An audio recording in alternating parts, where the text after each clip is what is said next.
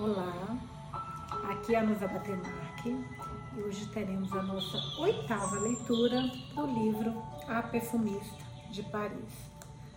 Meu Deus do céu, que foi aquela última leitura, gente, eu tô assim, é porque eu não consegui ler antes, juro por Deus, hoje, mas eu tava numa cidade de sentar e continuar essa leitura, e hoje nós vamos acabar, mesmo que demore um pouco mais, mas hoje a gente vai terminar esse, essa terceira parte, não sei nem que, é a terceira? Acho que é a terceira parte que Deixa eu só confirmar aqui. Mas acho que é a terceira parte. É. Ai, meu Deus. Agora vamos ver o que, que vocês estão falando sobre esta leitura. Vamos lá. Eu comentei, né? Comentei cada episódio melhor que o anterior. Só imagino o que vem por aí. O que estão achando? Aliás, quem estiver assistindo no YouTube, perdões. Mil perdões. Ontem eu vi um, um um cadeadinho no vi, na sétima leitura. Eu estava subindo a oitava ontem. Eu falei, que cadeadinho é esse? E eu vi que não tinha nenhuma visualização. Eu falei, cara, como é que eu coloco um vídeo zero visualização? Como assim? Gente, eu não sei como, não me perguntem o que que eu fiz, que aliás hoje eu vou ter que ver também o que que está acontecendo na hora de subir o, o, livro. Eu coloquei como particular. Então ninguém poderia ver o, o, o vídeo. Então me perdoem pelo atraso, quem está assistindo no YouTube, foi erro meu. Eu sinceramente nem sei o que eu fiz, mas eu errei. Mas vamos lá, o que, que vocês estão falando? A Luciane Peixe. Oi, Nus e meninas. Terminei o episódio 7 e iniciei a oitava. Ontem acabei dormindo e finalizei hoje. Muita emoção na discussão de Radar e Nick, mas estou ansiosa. Por que ele não foi embora? Del Emar, Delfine. Não, a gente já viu que não é. A gente está super bem com a Delfine agora. Ninguém aqui nunca falou mal de Delfine, ninguém. Minha irmã, inclusive, está proibida de fazer os vídeos no meu lugar, porque ela só fala besteira, então minha irmã não vem mais no meu lugar, porque eu jamais falaria mal da Delfine. Eu, Nusa, não. O grampo aparecendo aqui. Falei, o que, que é isso? Mas é o grampo. A Sheila Rejane. Eu entendo que a gente estava falando sobre a radar e, a, e, os, e, os, arroubos de paixão que a nossa radar tem, né? E que beiram uma, muitas vezes a grosseria mas a baixa autoestima de Radar é demais. A Cláudia Dias, meu Deus, que fase mesmo. Ela tá com uma fase, a nossa Radar, né? Mas quem nunca, né? Apaixonada por esse livro, a autora se superou, na expectativa de Radar dizer tudo o que sente para Nick. Eu também, gente. Não sei como é que, como é que o Nick vai, vai receber e se vai receber, né? Só tomar uma água, peraí.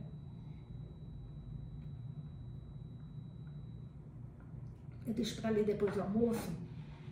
Se tiver alguma baiana aqui, vai entender o que eu tô falando. Comida lá em casa, gente, é tipo farinha, umas coisas que dá muita sede depois, sabe? Então eu fico bebendo água o tempo inteiro. A Carolzinha. Fiquei muito impressionada com a atitude, com a atitude de Pierre. Me surpreendeu positivamente. É, no início, né? Porque a gente não sabe o que aconteceu. Porque ele começou, é, escutou, mas depois saiu, sumiu. Sei lá. O Pierre tá na corda bamba ainda, pelo menos pra mim. Florence também foi uma grata surpresa, sim, uma grata surpresa. A gente não sabe o que passa na cabeça dos outros, cara, como é louco isso. Porque a Florence, pelos traumas dela, criou o Pierre de uma forma que ele ficou traumatizado. A Radar traz esses traumas, a mãe da Radar, pelo que passou com o pai. Cara, é muito louco esse, esse ciclo, sabe? De um afetando o outro. Jesus Cristo. Aliás, eu tô fazendo umas meditações de o, o, o, é, Ho'oponomo. Não, Ho'oponomo assim que fala, Ho'oponomo, acho que é assim, ho, não, Ho'oponomo, desculpa, Ho'oponomo, que é uma, é uma, é como se fosse uma religião, uma meditação, enfim, uma, é um conceito, tá? Havaiano, gente, a coisa mais linda, e fala sobre isso, como a gente carrega coisas de outras vidas, esses traumas, coisas que vêm de muitas vezes do que o outro passa pra gente, é bem interessante. Florence também foi uma grata surpresa. Podemos conhecer um pouco da sua natureza generosa. Verdi, esse tem que se dar mal. Cara, isso tem que se dar muito mal. A Mônica Dias, uau, ainda desconfiando de tudo e de todos. Essa fragrância causando uma tormenta. Foram tantas revelações neste capítulo, fiquei chocada. Gente, eu fiquei chocada. A Grazi, a Graziella. Até que enfim acertei uma teoria. Eu ainda não acertei nenhuma. Ferdi é mesmo um canalha. E que emocionante as reações da sogra e do marido de Radar ao saber de Nick. É, a reação do, do, do marido preocupado com Nick eu achei bonitinho também. Mas dele ter saído depois, no momento que ela precisava tanto, sabe? Torcendo para que ele e Radar se aproximem. A Cláudia Fogger. Olá, querida Nusa e amigos do clube. Está de fato espetacular este livro. Curiosa para saber qual será a decisão de Pierre diante das novas descobertas. E Nick, será que vai ficar de boa com o radar? Também não sei. A Carmen Moura. Eu tô sem fôlego. Que episódio foi esse, Nusa e meninos? Dessa vez xinguei junto com você, revoltada com Ferdi. Mas Delfine foi rápida e astuta. Cara, Delfine foi muito rápida. A mulher não deu, olha, não dá um pingo, não, deu, como é que é? Não dá um pingo, não, esqueci o que ia falar. Mas daquela coisa que dá, não, não dá pingo, oh meu Deus, não, nossa, sem pingo, dá, não. Eu tento falar um negócio e esqueço. Mas vocês entenderam, né? Aí Najá. Nem acredito que Delfine matou a charada na hora, que é alívio também. A reação inicial do PR foi tranquila, mas agora esse suspense. É, eu também fiquei pensando nisso. Será que ele foi falar com o Nick quando saiu? Será? Eu acho que ele saiu para pensar, não tenho certeza. Obrigada pela leitura, Nusa. Fufa. A Cristine de Nadai. Sabia que era Ferdi. Crápula. Quantas revelações nessa leitura. Amei a história de Florence, parecida com a de Radar. PR vai de doce a azedo em segundos. Homens. Será que o Jean-Luc de Matilde é Pierre? Eita, Cris. Oh, gente, eu tenho medo quando a Cris escreve alguma coisa, mas eu tenho medo quando a Cris escreve alguma coisa. Porque a Cristina de nadar tem capacidade de acertar as coisas. Ai, Cris. Não vem, não, Cris. Olha aí. Não, não, o Pierre não é da Matilde, para. Não fala, não fala.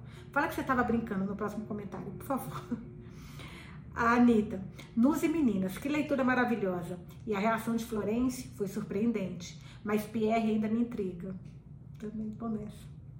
Ferdi é um falso aproveitador, falso crapo, pior escroto que existe na vida. Contando os minutos para a próxima leitura. Começou agora. Elizabeth, leitura maravilhosa. Gratidão por aliviar minha mente alguns momentos do dia. E uma, e uma oraçãozinha. Gente, coisa mais linda a mensagem da, da Beth. Achei muito fofa. Muito, muito, muito fofa. Bom, vamos lá. Deixa eu só arrumar as coisas aqui. Vou colocar aqui. Servir um copinho de água, porque eu gosto de começar, que eu servi um copo, mas aí ele já, já tomei tudo. Deixa eu deixar tudo preparado, se eu sentir sede, tá tudo prontinho. Aí no meio, né?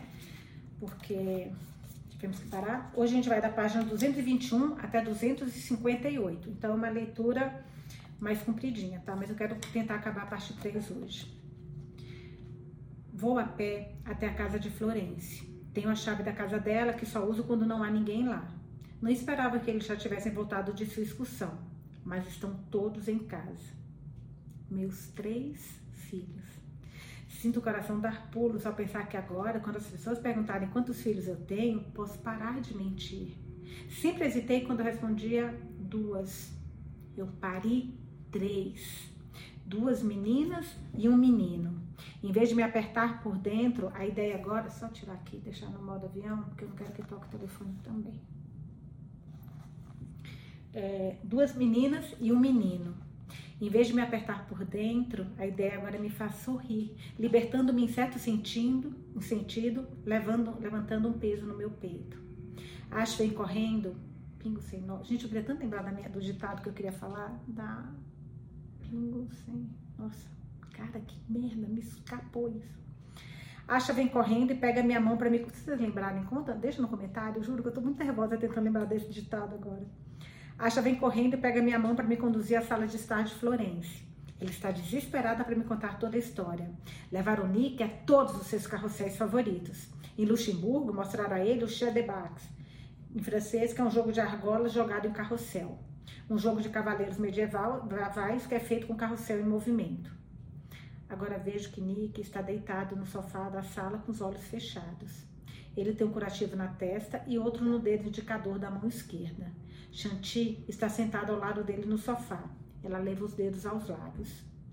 Nick fica com dor de cabeça se você falar muito alto. Ai, gente, que fofa! Asha reduz o volume ao sussurro muito ao sussurro forte e me puxa pela mão para a cozinha. Vira o pescoço para olhar de volta para Nick, alarmada. Se ele não está no hospital, deve estar suficientemente bem para ficar em casa. A gente deixou o melhor carrossel para o fim para mostrar o jogo para ele. Nós fizemos ele sentar em um dos cavalos na ponta, diz Asha. Florência está tirando pão caseiro do forno. Ele se esticou um pouco demais para pegar a última cargola e caiu do carrossel. Machucou muito? Pergunta minha sogra. Um pequeno galo na cabeça, vai ficar tudo bem. Você quer saber o que eu acho? Aquele homem que estava segurando a argola a afastou de propósito quando chegou a vez de Nick. Canalha. Pela segunda vez em três dias, Florence falou um palavrão na minha frente. Ela percebe que Asha ainda está por perto, de olhos arregalados para a avó, e diz: Désolé, chérie, desculpa, querida. Por favor, não use palavras como essa que sua grande Mary, é, sua vovó acabou de falar. E Matilde Agnes pergunto. Asha está enviando, enfiando o dedo no pão. Florência afasta a mão dela gentilmente dos pães quentes. Elas foram para casa. Todo esse incidente assustou Agnes. Acho que está mais do que na hora dela passar a ser monitorada em tempo integral. Sinceramente, vai ser um alívio, um alívio para Matilde. Eu me repreendo por não ter telefonado para Matilde tanto quanto deveria. Tenho que ligar para ela esta noite. Viro-me para Florence. Você acha que Nick está em condições de dar uma saída comigo? Preciso conversar com ele. Acha protesta. Mas você acabou de chegar, mamã?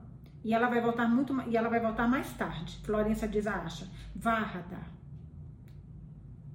Gente, não aguento quem falou mal da Florência ou da Delfine, na boa. Esse povo, gente, quem pode falar mal da Florência e da Delfine? Duas mulheres incríveis, gente, incríveis. E vocês aí falando mal, pensando mal dela, que horror. Eu não, nunca. Jamais. Nem pensei. Mulheres boas, incríveis. Entra com cuidado na sala de estar e beija Chanty no rosto. Nick abre os olhos. Sua expressão é neutra. Ele não está feliz nem aborrecido por me ver mas há um ar de cautela nele. Não me confie, não confie em mim. Quero mostrar uma coisa para você, eu digo. Quando aí ele foi com ela, graças a Deus, obrigada, todo mundo dando a mão, rezando o Pai Nosso. Agora, mesmo quem for ateu, tá? Por favor, é uma parte muito importante que tem que tornar você religioso. Ele foi com ela. Quando chegamos a Jude Paul, cumprimento Gerard e apresento Nick. Ele acende com a cabeça como se estivesse nos esperando. Não faz nenhum comentário sobre os curativos de Nick pega sua de, cadeira de madeira e a coloca na frente de Olímpia para mim. É uma pequena gentileza, mas me dá vontade de chorar. Vamos imortalizar você, digo silenciosamente a Victorina enquanto me sento. Sua expressão não muda, mas sinto uma recarga de coragem quando converso com ela em minha mente. Nick fica parado por um momento, olhando para o quadro de Manet. Depois se senta de pernas cruzadas no chão, ao lado da minha cadeira. Vou lhe contar uma história, digo. Pelo canto do olho, vejo apoiar um pequeno caderno de desenho sobre o joelho. Ele o abre uma página. Olho discretamente para o papel. A esboço a lápis de pessoas sentadas em um banco de parque. A estátua de Vitória de Samo, Samotrácia no Louvre. Reconheço o rosto de Chanty, pensativa. Nick começa agora um novo esboço, de Olímpia. Seus dedos são longos, as unhas roídas. Retorno minha atenção para o quadro. Quando eu tinha 13 anos, conheci um menino, bonito e charmoso. Ele jogava polo no clube de Jaipur com os amigos. Eu ficava olhando para ele no meu caminho de volta para casa de cantar, sua mãe. Era um menino tão atraente. Um dia ele reparou em mim e me convidou para entrar no clube. Perguntou se eu podia ajudar a ensaiar suas falas para a peça de Shakespeare que eles iam representar na escola. Eu acho que eu deveria ter dito não. Uma menina bem comportada teria dito não. Agora ele olha para mim. Ai.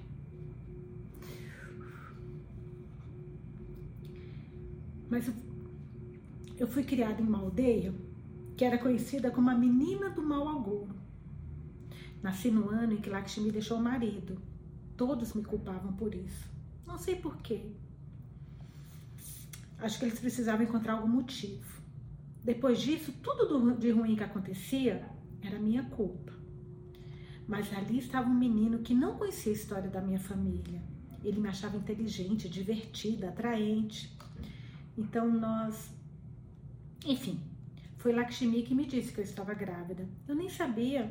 Tentei contar ao menino, mas os pais dele não permitiram. Sua mãe me levou para Shinla para ter o bebê. Ela também estava grávida. Foi muito boa para mim. Eu sorri, lembrando de todas as caminhadas que Cantar e eu fazemos juntas à biblioteca de Shinla para poder me abastecer de livros a fim de ler para ela em voz alta. A gravidez a fez ficar com muito enjoo. Às vezes encontrávamos o Dr. Kumar, que fez o parto de nós duas, indo postar uma carta no correio, provavelmente para Lakshmi, percebi mais tarde. Mas o bebê da sua mãe, ele, ele morreu no útero. Ela ficou arrasada. Aquele peso, como a âncora de um navio, está de volta em meu peito. A mão dele parou de se mover no papel.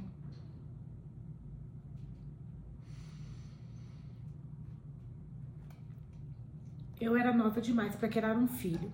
Teria que largar a escola e abdicar da minha infância. Então Cantar e Manu ficaram com você e o criaram como filho deles. Lembro de suplicar a Didi que pintasse os olhos e pés de Nick com uma cajal para que ele sempre ficasse protegido de Burri Nazar, que é mal olhado. Naquela época, acreditava em superstições como mal olhado que poderiam prejudicar meu bebê. Você nasceu um mês antes do tempo, mas era perfeito. Dedos perfeitos nas mãos e nos pés, nariz perfeito, era tão cabeludo que nós brincávamos que tinha nascido de peruca. Não consigo evitar uma risadinha. Esquecendo o autocontrole, olho para ele.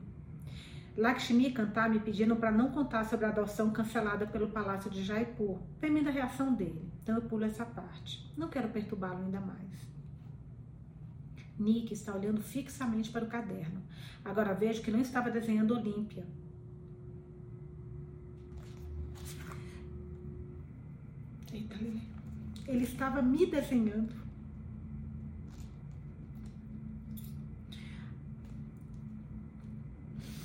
Ali está meu perfil com a pequena protuberância no nariz, como de uma um inchaço sobre os olhos. Ele quer desenhar a mãe dele, gente. Desculpa, eu tô muito emocionada, peraí. Toma água.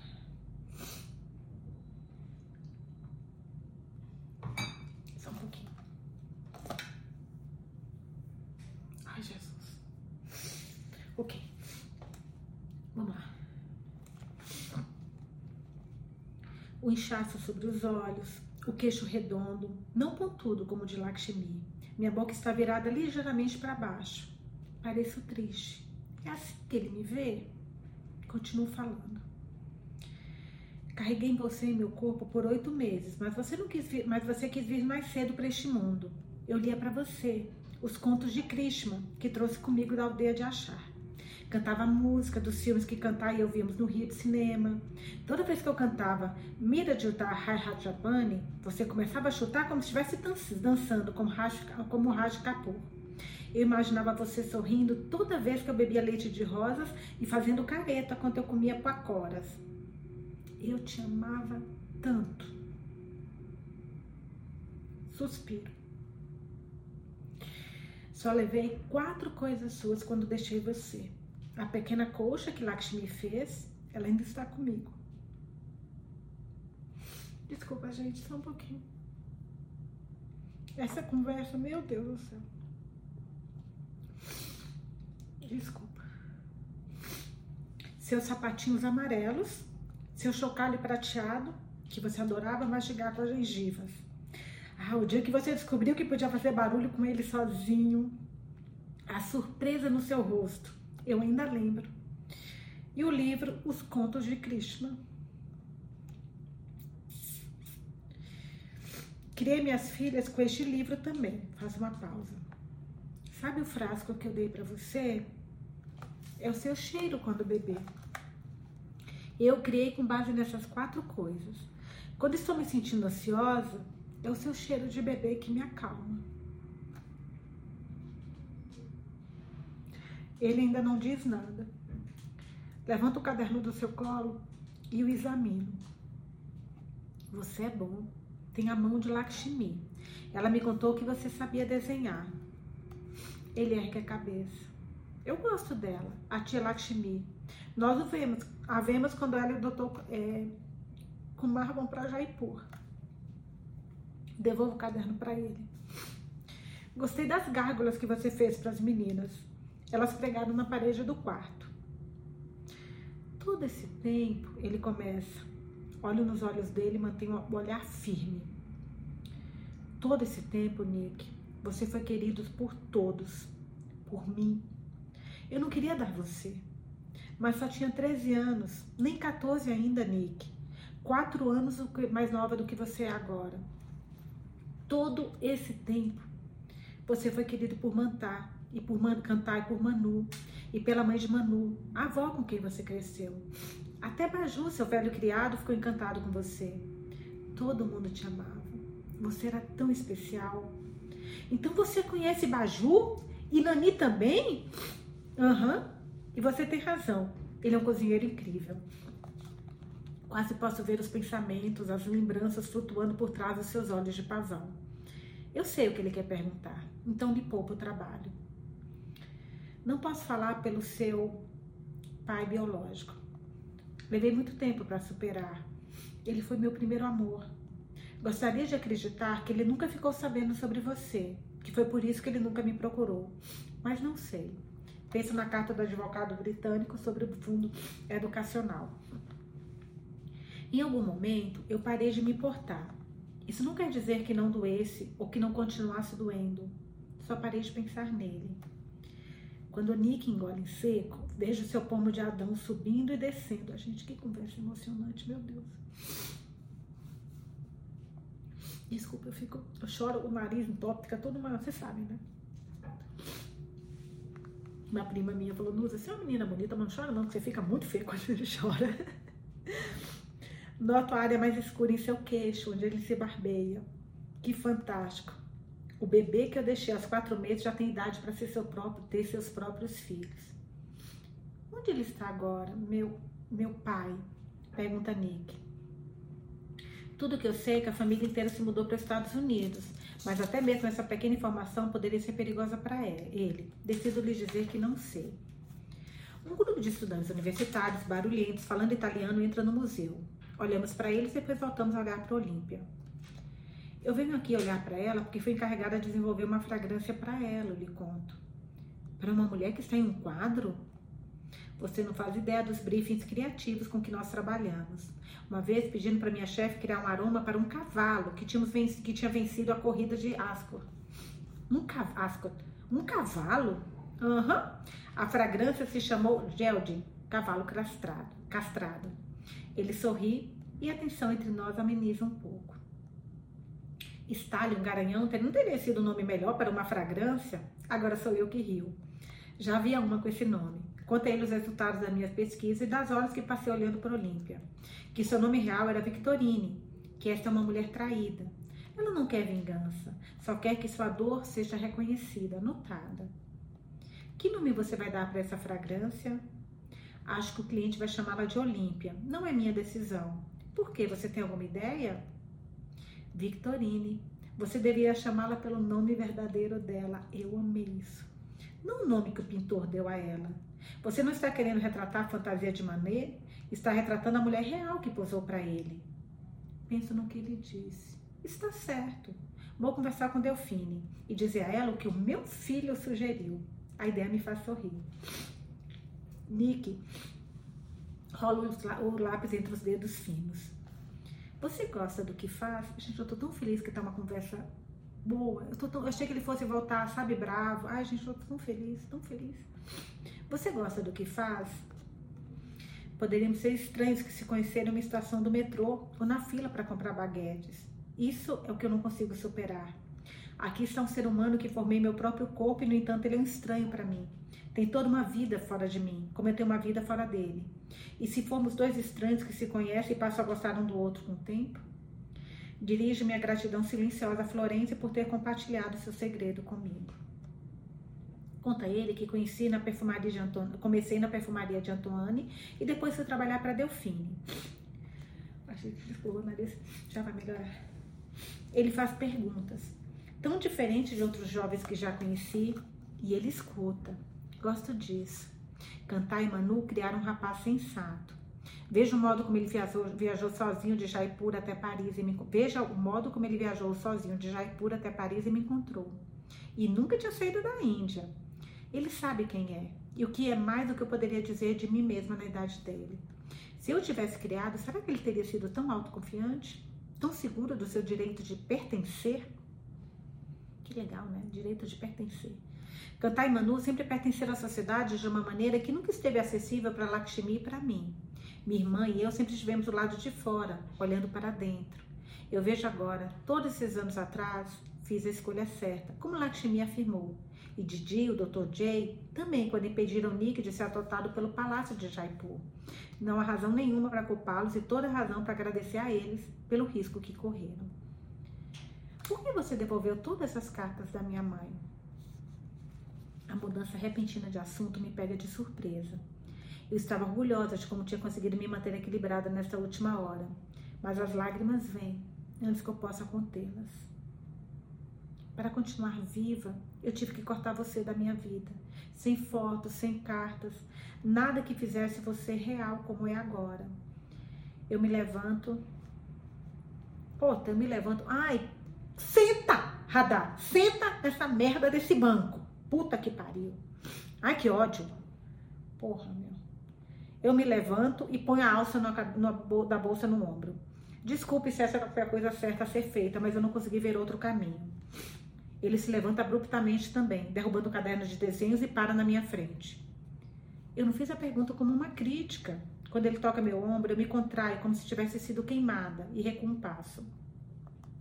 Do bolso do casaco, um dos casacos antigos de Pierre, ele tira minha correntinha com frasco. Eu ofego e pego da mão dele. Esfrego a corrente na palma da mão. Gosto do contraste com metal frio e vidro liso de frasco. Quando comecei a trabalhar com fragrâncias, a primeira que eu quis criar foi o seu cheiro. Ter você na minha barriga foi o tempo mais feliz da minha vida, Nick. Eu andava por toda a Chinla com você dentro de mim, apontando para você as coisas do que eu gostava. A biblioteca onde eu pegava todos os meus livros, os açafrões que estavam escondidos no solo um dia e floridos no dia seguinte. Eu paro constrangida. O tempo que Nick e eu passamos juntos me parece muito íntimo, lembranças que nunca compartilhei com, com mais ninguém. Ele está com as sobrancelhas levantadas e os olhos brilhantes. Emana o perfume de narcisos, felicidade. Talvez tenha valido a pena compartilhar essas lembranças com ele, afinal. Abro a mão e olho para o frasco. Você cheirou? Hã? Talco de bebê e fralda molhada? Ele me dá um sorriso de lado. Eu sorrio de volta. E arroz basmati, óleo de nim, leite de rosas, lã de algodão e os pinheiros de chinla. Foi onde você nasceu, em Shinla, no Hospital Lady Bradley. O Dr. Kumar fez o parto. O Dr. Jay, ele parece adorar a ideia. Eu rio. Você também o chama assim? Malik e eu sempre chamamos desse jeito. Todo mundo viu que ele estava apaixonado por Lakshmi muito antes que ela percebesse. Ficamos um pouco em silêncio. O grupo de universitários ri de alguma coisa que um deles diz enquanto sai do museu. Shanti acha são meninas legais. Pierre quer que elas saibam, quer que elas saibam que tem um irmão. Ele sabe sobre mim. Você meio que não me deixou outra alternativa. Quando olho para ele, percebo uma expressão de culpa, então me apresso em tranquilizá-lo. Eu guardei esse segredo por tempo demais, Nick. É um alívio tirá-lo dentro de mim. Eu agradeço por isso. Então você tem duas irmãs que já conheceu. Não é filho único no fim das contas. Tento lhe transmitir com um sorriso que quero que ele se sinta tranquilo com tudo isso. Seus olhos não escondem nada nem o espanto que ele deve estar sentindo por descobrir uma nova família, nem a surpresa de encontrar duas irmãs, nem a ansiedade quanto a ser aceito por eles e por mim. Percebo que ele quer que eu também me sinta confortável com sua presença em meu mundo. Penso na distância entre Pierre e eu neste momento. Vai levar um tempo, não prometo que vai ser fácil para todos. Você entende, não é? Entendo. Ele está pensativo. Radar, foi você que escolheu meu nome? Eu me espanto por ele usar meu primeiro nome. Mas o que eu esperava? Que ele me chame de mamãe? Esse título pertence por direito a cantar. Não, foi seu pai, Manu. Se não me engano, Lakshmi tinha pensado em Neil, por causa da cor dos seus olhos. Eu não havia notado Sherrar se aproximando de nós. Vou permitir, eu acho que posso, permissão, ele aponta para a cadeira. Olho em volta e percebo que escureceu do lado de fora das portas de vidro. Confiro meu relógio. O museu fechou uma hora atrás, mas Gerard, esper... Esperou que terminássemos nossa conversa. Merci. Dou um beijo no rosto velho do senhor, velho senhor. Gerard pintor, digo a Nick.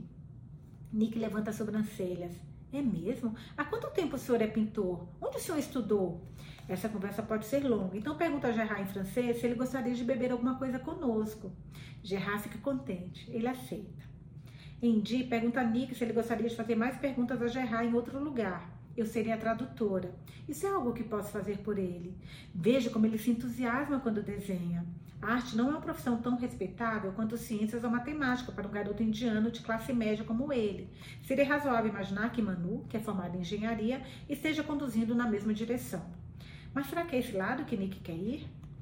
A luz nos olhos de Nick, aqueles olhos verdes cinzas dele, me diz tudo o que preciso saber.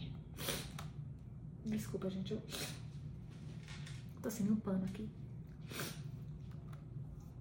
E aí, daqui a pouco vai acalmando o nariz. Se eu não chorar de novo, né? Tomara que eu não chore. Pierre vai passar a noite fora em sua viagem de trabalho. Então decido dormir no quarto das meninas na casa de Florence. É bom acordar de manhã e comer um omelete, e o café de Florence não é um substituto ruim para o chai. Começaram as férias de verão, de inverno, e as meninas querem ficar na casa de Florence, onde vão fazer Madeleine e Financiers, não sei o que é isso. Elas também querem passar mais tempo com Nick, bombardeando de perguntas. Sozinha, volto ao apartamento de Saint-Germain para tomar um banho e trocar de roupa. Hoje é o grande dia. Delfine e Ferdi vão se, Ferdi, desculpa, vão se encontrar com um cliente de Olímpia. Durante todo o projeto, Delfine se recusou a revelar a identidade dele, segundo suas instruções. Esse cliente deve ter alguma razão para querer se manter no anonimato. Se for uma celebridade, gente, quem é o cliente, hein? Se for uma celebridade, talvez queira apresentar a fragrância em um evento espetacular. Eu me pergunto quem será o ator ou atriz felizarda desta vez. A porta da frente do prédio está aberta. A zeladora varreu a calçada. E, ai, eu tô com medo do que vai acontecer. Ela voltando da casa, assim, do nada, sabe? Eu a cumprimento quando passo por sua janela. Ela chama meu nome. Eu me viro. Oui, madame. Jane está com vestido de casa um suéter que se estica sobre os seus amplos seios e quadris. Tem na mão a correspondência que esteve separando para os moradores do prédio. Imagino que queira dar nossas cartas e me aproximo dela. Ela ergue a mão no último instante, tirando as cartas do meu alcance. A senhora me disse que suas filhas estavam na casa da grande-mère, da avó? Sabe? Sim, confirmo. Mas sua amiga estava aqui. Ai, caraca. Jane coloca a correspondência sobre a mesa do lado de dentro da porta de seu apartamento, que ela costuma deixar aberta. Está frio na entrada. O sabão não é aquecido e o gelado entra pela porta escancarada. Jane está usando apenas um cardigan azul sobre o vestido e não parece sentir frio. Gente, meu coração está acelerado aqui. Eu tremo. A quem ela pode estar se referindo? Não falei com Matilde ontem. Eu realmente deveria ter ligado para ela, mas com tanta coisa. Além do mais, eu não estava aqui no apartamento nem Pierre. Talvez fosse uma das sobrinhas de Madame Renard. A senhora sabe que ela vem visitar sempre. Os olhos de Jeanne são pesados, dando a ela uma aparência perpetuamente pesarosa. Não, tenho certeza que ela é sua amiga. A bonita, a que se parece com Catherine Deneuve. Ela passa um dedo pela testa para indicar a franja da visitante. Eu suspiro por dentro. Ela está falando de Matilde. Mas você pode ter se enganado. Os concierges de Paris me lembram as fofoqueiras de Ajaz. Sabem quem entra e quem sai, quantas visitas cada morador recebe, com que frequência, sabem de onde recebemos cartas e estamos em atraso com nossos impostos. É trabalho deles manter o controle do que acontece no prédio, por questões de segurança. Acontece que já peguei Jeanne com o ouvido na porta de Madame Blanchet quando deveria estar esfregando as escadas, ou se demorando demais junto ao vaso do lado de fora do seu apartamento, quando os moradores do primeiro andar estão tendo uma briga. Mas no fim das contas, ela é uma senhora idosa, uma viúva sem, viúva sem filhos e mora aqui também é, pós-grave, não tem problema. Digo, tá essa tradução aqui, né, gente, não que eu saiba. Digo com um sorriso e vou depressa para a escada. É um cheiro conhecido no ar, alho, batatas cozidas. Não, é uma fragrância. É isso que Madame Rina usa? Balanço a cabeça para afastar o cheiro. Talvez meu nariz esteja cansado de todas as experiências que fiz nos últimos dias. Quando me viro para subir os degraus para o terceiro andar, Vejo botas marrons de salto alto acima de mim. Levanto os olhos e me deparo com Matilde. Nesse instante, fico feliz por vê-la. Mas no momento seguinte, me encho de culpa por ter ignorado. Matilde, você veio me procurar? Desculpe por não ter telefonado, Cherry. Mas sua expressão me diz que ela não sente o mesmo prazer por me ver. Seu rosto está contraído, não há cor em suas faces. As bolsas sobre os olhos deixam claro que ela não dormiu bem. Quando você me contar, Radar? Fico chocada com o tom de sua voz. Ela está cinco degraus acima de mim, enchendo a escada com sua raiva e seu aroma. Então essa é fragrância que eu senti? Contar o quê? que você tem um filho. Como é que ela sabe disso? Como é que ela sabe disso? Ele nasceu um ano antes de você me conhecer. Você poderia ter me contado na época, poderia ter me contado muitas vezes em todos esses anos. Eu conto tudo para você. Por que esconder isso de mim? Baixo a voz, mas ela ainda ecoa, ecoa na escada. Como você sabe sobre Nick? Ela é pega desprevenida, hesita. Pierre. Pierre? Quando ele contou a você? Por quê?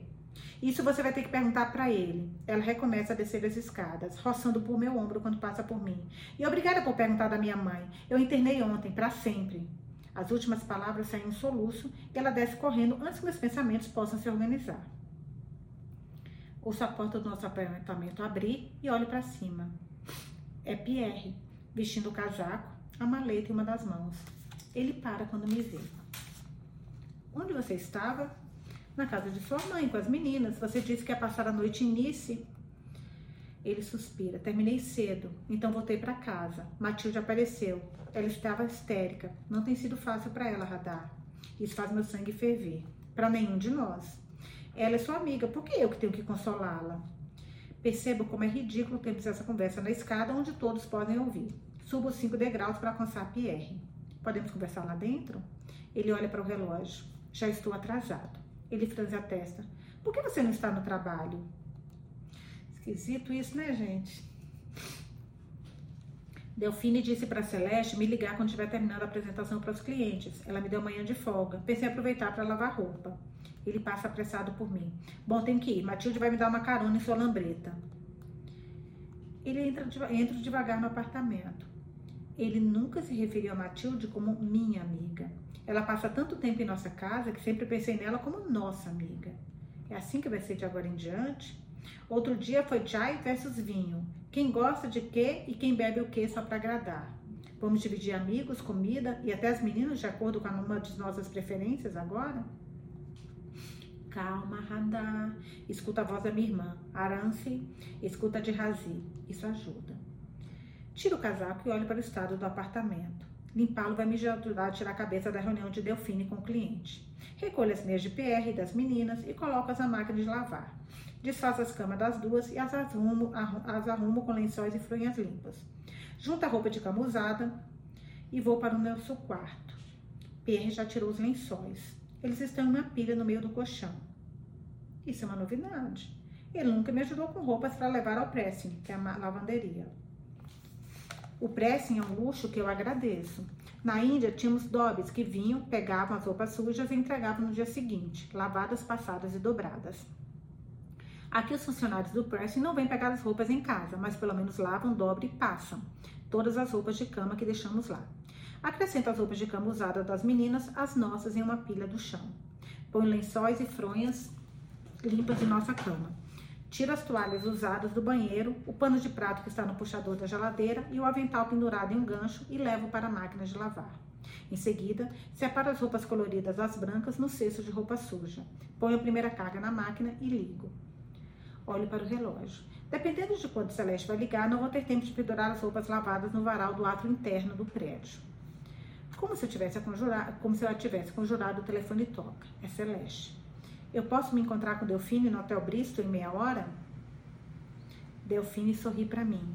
Essa recompensa que ela confere tão escassamente. Você ganhou, Radar. Caraca, ganhei o quê? Perguntou ele em volta nervosa. O Hotel Bristol, com seu exterior art déco e do século XVIII, me intimida. Estamos sentadas em uma das áreas de recepção, discretas, em um sofá macio. Ele é de veludo, fúcsia escuro. Na parede acima do sofá, um quadro de Maria Antonieta, com peruca e vestido bufantes e requintados. Pré-revolução, quando ela ainda era uma inocente, alheia ao mundo. Uma mesinha de café baixa à nossa frente é rodeada por poltronas francesas estofadas com encostos arredondados. Uma tapeçaria com séculos de idade, mostrando uma caçada, adorna uma parede próxima. Um candelabro de cristal no teto cintila a luz do tapete. O tapete persa sobre nossos pés me dá vontade de tirar os sapatos e deslizar os dedos pelo tecido espesso de seda e lã. Os funcionários, polidos e impecáveis, movimentam-se sem fazer barulho. Este é o tipo de lugar que Florence ia amar. Eu me pergunto se ela já esteve aqui. E com a mesma rapidez percebo, eu nunca havia pensado no que Florence era gostar ou não. O cigarro de Delfine está prestes a derrubar as cinzas no tapete. Antes que isso aconteça, um senhor com uniforme de hotel aparece do nada e coloca um cinzeiro na frente dela na mesinha. Ela agradece o gesto com merci rápido. Merci rápido. O cliente adorou a sua forma. Você devia ter visto a expressão de Ferdi. Ele preparou os frascos de aroma para o cliente usando o que achava ser o óleo essencial que você trouxe de Agra. O cliente cheirou a fita olfativa e se virou para mim com uma careta. Foi impagável. Yes, yes, que coisa linda! Posso imaginar a cena. Maico acrescentou canela ao óleo, o que ficou totalmente errado para Olímpia. Não há nada de doce nela, sobre aquela carne macia. Olímpia desenvolveu um núcleo de aço que a protege das desfeitas do mundo. Ai, como eu adoraria estar na reunião para ver a cara de Ferdi. Ele quase se deu bem. Para me conter e não abraçar Delfine, tenho certeza de que ela não apreciaria, uno as mãos sobre o colo. Como Ferdi recebeu isso? Minha chefe bate as cinzas no cinzeiro. Seu sorriso é sarcástico. Nada bem, mas ele vai ser promovido. O quê? Não consigo esconder a surpresa. Ives acredita no sobrinho. Ele ficou tão perplexo com o resultado quanto Verdi. Vai mandar Verdi para a Espanha para abrir uma nova filial de House of Ives, como prêmio de consolação. Ela vê o ar de incredulidade em meu rosto e completa. Foi ideia minha. Eu preciso que Ferdi fique fora do meu laboratório. Não posso trabalhar com pessoas em que não confio. Mas não podia questionar a convicção de Ives. Ferdi vai adorar a Espanha. Ele já adora os homens de lá. Pense em Maquiavel, que lemos no último ano em Auckland. Ou Delfine é uma mestra nos princípios dele, ou tem um instinto fantástico. E seu conhecimento da vida pessoal de Ferdi é uma surpresa para mim. Delfine fuma, permitindo que eu fique sentada em silêncio por alguns instantes, absorvendo tudo aquilo. Que acontece agora? Delfine confere a hora no longines de ouro em seu pulso. Você vai conhecer o cliente. Não acredito que estou sendo finalmente convidada para uma reunião com o cliente. Quando? Agora. Agora? Sim. Delfine se levanta e pega sua bolsa e suas luvas. Perceba agora que ela não tirou o casaco desde que chegamos. Onde você vai? Vou lhe dar privacidade. Não faça essa cara preocupada. Vai dar tudo certo. E tire o resto do dia para você. Ela vai me deixar aqui sozinha com o cliente? Eu a vejo ir embora enquanto me esforço para controlar o pânico crescente. Gente, quem é esse cliente? Pelo amor de Deus, quem é esse cliente? Pelo amor de Deus. Nunca estive em uma reunião com o cliente. Isso não deveria acontecer na House of Ives, na sala de conferência de Delfine, como todas as outras reuniões com clientes? Sinto seu perfume antes de vê-la. Bergamota, âmbar, cravo, lavanda, cedro, raiz de íris, almíscar.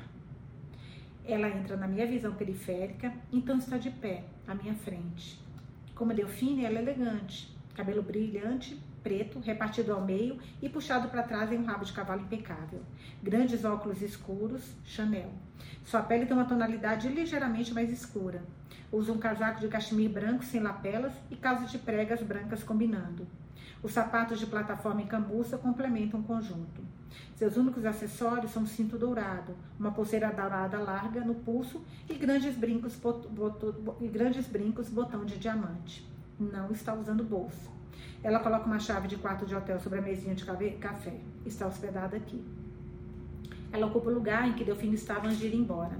Imediatamente, um atendente do hotel vem perguntar o que ela deseja. Ela responde um francês perfeito, mas com sotaque. Dois dry martinis, muito secos gelado, mas sem pedras de gelo. Copo frio, por favor. Ela olha para mim. Pode ser com azeitona?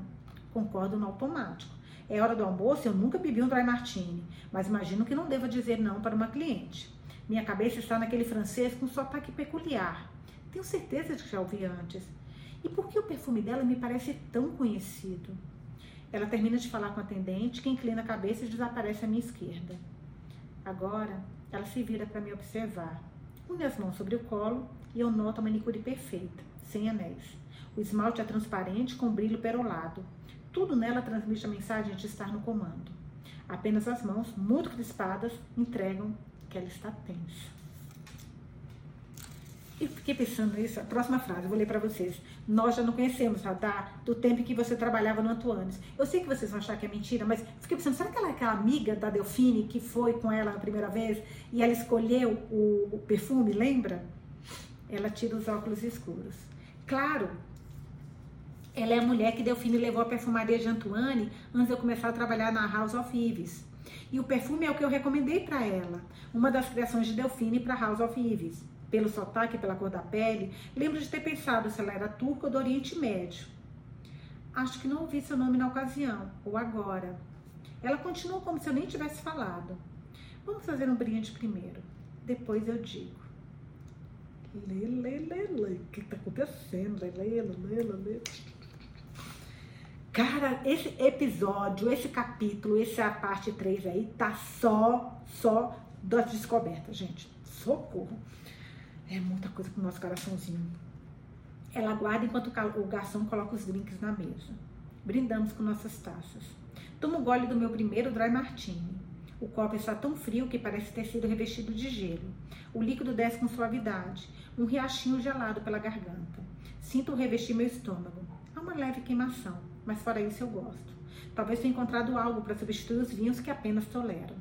Não sei bem como inclinar a taça sem que a azeitona deslize para meus lábios, então tomo goles pequenos. Ela estava me observando. É o seu primeiro? Eu sorrio e ela também que dentes lindos!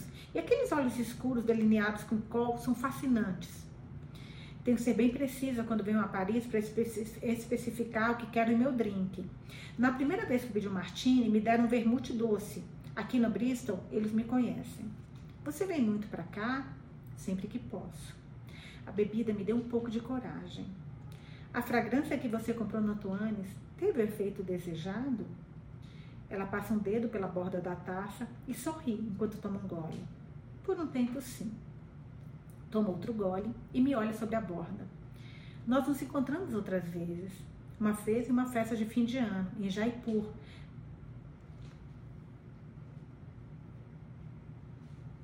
Calma. Em Jaipur, na casa de Parvati, gente, Parvati Singh. Você e Lakshmi estavam fazendo a rena Acho que o ano era, ela aperta os olhos pensando, 1955. 1955? Isso foi há quase 20 anos. Quem é ela? Como em um brinquedo, vi o Master, as imagens avançam rapidamente pelo meu cérebro. A festa de fim de ano, 20 anos do, fim de ano dos Pafá de Singh, Didi, Malik e eu chegando na casa do Singh com uma tonga. Tonga é uma charrete puxada a cavalo meninas adolescentes, poucos anos mais velhas do que eu, com os vestidos mais modernos, dançando a música de Elvis Presley que tocava no gramofone. Algumas sentadas em sofá, esperando a vez para que eu passasse óleo em suas mãos, preparando-as para o desenho de rena de Lakshmi. As meninas mal nos notavam, tão concentradas estavam no evento principal. Ravi Singh representando o Mouro Ciumento de Shakespeare. Havia uma menina com vestido champanhe de chiffon que quase me fez derrubar o óleo de cravo em cima de mim mesma. Olhe com mais atenção para a mulher sentada à minha frente. É ela. Ela é só dois anos mais velha que eu, portanto deve ter 34. Não tem mais as formas roliças de uma adolescente, é quase esquelética. Seu queixo está um pouco menos definido e parte do arredondado de suas faces antes rosadas se foi. Agora ela precisa de blush para criar ilusão. Há um cansaço em volta da boca. Os cantos pendem para baixo quando ela não está falando. O cabelo antes era ondulado. Ou será que uma criada ondulava para ela? A mulher diante de mim tem um cabelo tão liso quanto os palitos de bambu com que Didi fazia os desenhos de rena. Agora entendo porque achei o seu sotaque e sua aparência tão conhecidos.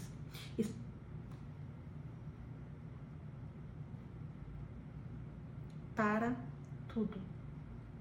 Estou sentada à mesa com Sheila Tarma, gente, a mulher do Ravi.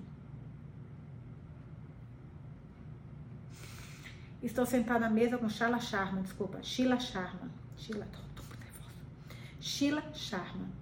Uma mulher que eu não via, ou pelo menos não havia reconhecido, fazia duas décadas. A mulher que se casou com Ravi Singh, pai de Nick.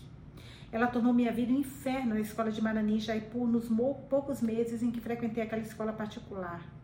Tudo porque eu era mais pobre do que ela, menos refinada. Ela dizia que era escura como uma berinjela e pôr um pé na frente para eu tropeçar na aula de dança. Era grosseira com Malik, que era só um menino na época, e obrigou Lakshmi a mandá-lo para casa e não deixar que ele trabalhasse na mandala de sua família. Ela era preciosa filha única da família rica Sharma, Estava determinada a se casar com um solteiro mais qualificado. Antes de ir embora para a China, sem ter meu bebê, fiquei sabendo do seu noivado com ele, o meu Ravi. Algum tempo depois, ela se tornou Sheila Singh. Cuidado, diz ela apontando para minha taça de martini. Minha mão se afrouxa e a taça está inclinada, o líquido pingando lentamente em minha saia de lã. Coloco o martini sobre a mesinha de café e tento enxugar a saia com a mão. Agora minha mão está úmida. Eu esfrego na lateral da saia. Durante todo esse tempo eu estou pensando: ela é a cliente? Sheila Singh é a pessoa que queriam criar um aroma para a Olímpia? Ela está me observando com uma expressão intensa, como se tentasse ler meus pensamentos. Toma um grande gole do seu martini. Você se lembrou de mim, não é? Ela levanta a azeitona com suas unhas bem cuidadas e enfia na boca. Muda do francês para o hindi. Eu queria criar uma fragrância para o meu quadro favorito. Eu queria que você fizesse isso. Eu? Por que eu? Estou tentando agir com naturalidade, manter a voz firme, como se eu estivesse de fato conversando com uma cliente comum. Seis anos atrás, no Antuanes, ela era apenas mais uma cliente que eu atendia. Agora, ela é um lembrete do meu passado infeliz. Será que ela sabe que eu tive um filho com seu marido? Ela inclina a taça para os lábios, percebe que está vazia e olha em volta à procura de alguém para lhe trazer mais um drink. Como se ela tivesse apertado um botão para chamá-lo, um garçom aparece magicamente. Ela repete o pedido. O garçom olha para minha taça, vê que ainda está na metade e vai embora. Não sei por quanto tempo mais vou conseguir manter essa conversa educada. Por que você está aqui?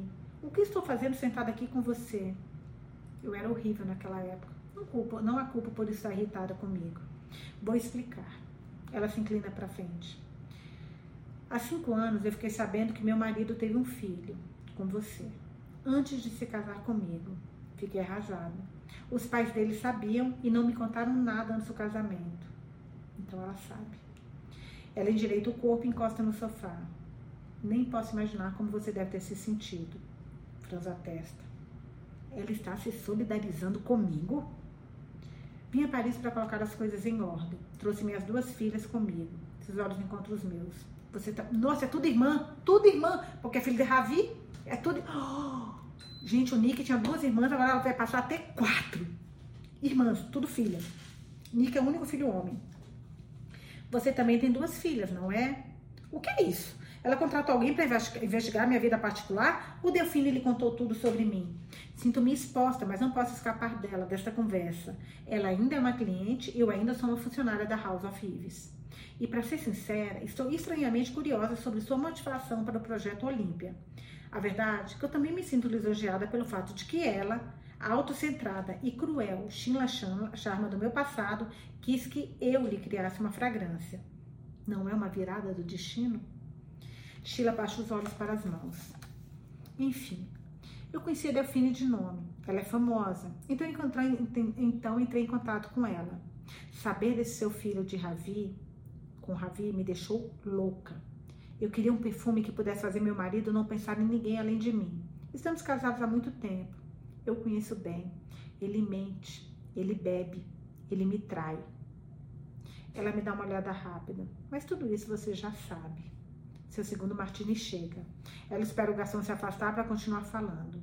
Olha em volta para esse lindo hotel, os candelabros faiscantes, as tapeçarias antigas do Louvre e me pergunta o que estou fazendo aqui, o que essa mulher quer de mim. Quando eu fui a Antuanes naquele dia, diz Sheila, acabei reconhecendo você, porque o seu relacionamento com Ravi era a coisa mais forte em minha cabeça, mas você não me reconheceu. Estou diferente da menina que você conhecia. Ela suspira. A fragrância que você recomendou foi perfeita, mas com Ravi só funcionou por um tempo. Ela parece nostálgica. Eu ainda estava apaixonada por ele naquela época. Ela pega o copo e toma um gole. Então eu fiquei sabendo que os meus sogros estavam pensando em trazer o filho dele para a empresa. Acho que o nome é Nick. Ela diz isso como se estivesse chutando, mas é evidente que se informou. Não estão convencidos de que Ravi seja o melhor sucessor para a imobiliária. Ele se mostrou uma decepção, por razões óbvias. Ela fica um pouco mais séria. Dei entrada no processo de divórcio, mas os Singh ainda não sabem. Pretendo me mudar para cá, para Paris, futuramente. Ela levanta os olhos para os meus. O Singh tentaram oferecer um fundo adequacional para Nick por intermédio dos pais adotivos, mas não houve resposta. Sinceramente, fiquei aliviada. Ela também sabe da carta da firma de advocacia do Reino Unido para cantar em Manu? Claro que não ia querer que o filho ilegítimo de Ravi se tornasse parte da família. E eu faço esse comentário. Só me sentar direito, gente, só um pouquinho. Minhas costas estão bem. Vou colocar uma almofada nas costas. Pra ficar mais confortável. Desculpa. Ah, claro que eu ia querer que o filho ilegítimo de Ravi se tornasse parte da família. E eu faço esse comentário. Não é isso, diz ela. É porque os Singh são perversos. Veja o que eles fizeram com a sua vida e com a de Ravi. Ele nunca quis ser herdeiro da empresa. Isso fez muito infeliz. Renegar o Govind, que é o irmão né, do Ravi, por ele ter ido trabalhar no cinema e por estar morando com uma americana. Ela franze a testa. Quanto mais longe Nick ficar do Singh, melhor para ele. Isso me surpreende. Eu me viro ligeiramente ficando de frente para ela. Se você não vai sair da família Singh, que diferença? Se você vai sair da família Singh, que diferença faz para você, Nick, para Estados Unidos ou não? Ravi não é gentil. Ele pode ser muito cruel. Vejo em seu rosto que a maquiagem não pôde esconder. As pálpebras caídas, as linhas de preocupação em volta dos olhos, aquele sulco entre o nariz e a boca que deve estar ficando mais profundo com os anos. Ele vai fazer da vida de Nick um inferno essa é uma razão das razões de eu ter posto minhas filhas em escolas internas em Genebra. Eles estão fora, elas estão fora do alcance dessa família. Com a mãe de, como a mãe de Nick, como mãe de Nick, achei que você gostaria de saber. Ela toma um grande gole do seu segundo drink, como se isso pudesse fortificá-la. Não sei se estou contente porque o casamento dela deu errado ou se estou triste pela neg mulher negligenciada pelo marido. Minha mente está um caos. Sinto raiva ao pensar em meu passado em Conchila, perplexidade com essa conversa e curiosidade para saber onde tudo isso vai me levar. Pigarreio. Eu não fui mãe de Nick por 17 anos. Manu e Cantagarval o adotaram quando era bebê. Não é com eles que você deveria falar? Eu tentei. Liguei várias vezes, mas eles não falam comigo. Acho que estou participando dos esquemas do Sing. Acredite em mim, Radar, eu não estou. Como você, eu sou mãe. Sei como Parvati é cruel. Lutei com ela durante anos. Ela sempre venceu.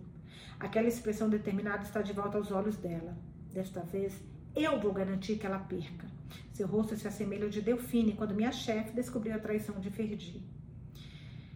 É difícil confiar em alguém que você conheceu como uma pessoa diferente no passado. Lakshmi teve esse problema com Hari, seu ex-marido. Mas Hari de fato mudou. E Didi o aceita como ele é agora. A mulher à minha frente parece estar sinceramente arrependida. Tento refletir sobre tudo o que ela me contou, detectar suas verdadeiras intenções. Ela foi derrotada, mas transmite uma determinação que me diz que não tem nenhuma intenção de abandonar seus planos. Ela deve acreditar que a linha de fragrância será o meio de se ver livre. Por que você tem tanta certeza de que Nick vai me ouvir? Ele brigou com os pais por terem escondido essa carta dele. O pescoço dela fica vermelho. Ela pega as taças e bebe até o fim. Está virando seus martinis como se fossem água. Eu contratei um investigador. Sei que Nick está aqui em Paris. Sei que vocês conversaram. O investigador me contou que vocês dois têm uma conexão. Ela andou me espionando, nos espionando. Como posso confiar em alguém assim? O que você tem a ganhar com isso? Seus olhos se fixam nos meus. Vingança. Eu não quero que os Singh consigam o que querem. Eles acham que só um homem pode administrar a empresa. Ignoram minhas filhas completamente e me desprezam porque não dei um neto para eles. Quando chegamos aos Estados Unidos, decidi contratar meus próprios advogados e separei dinheiro dele para mim e para minhas meninas. Estou iniciando uma empresa que espero que possa sustentá-la um dia. Chama-se Lembre-se de mim uma linha de fragrância para mulheres que aparecem em quadros clássicos, aquelas que a escola, olha que legal, gente, que a história esquece ou ignora. Ela prossegue. Você sabia que estudei história de arte nos Estados Unidos? Passo muito tempo com os quadros aqui em Paris. Quando olho para as bailarinas de Degas, Degas ou para as garotas dançarinas de Lautrec, ou mulher com casaco de pele de Tiziano, fico pensando nas modelos femininas. Elas foram tão fundamentais para o sucesso do artista quanto o talento dele. Posavam por horas, ignorando a fome e a sede, os músculos doloridos. Quem eram elas para o pintor? No que estavam pensando enquanto posavam? Por que concordaram em posar para ele? Tantas perguntas me vêm à mente, mas encontro poucas respostas. Por que ninguém fala dessas mulheres? O foco está sempre nos homens, nos artistas. Comecei a pensar: quando eu morrer, quem vai se lembrar de mim?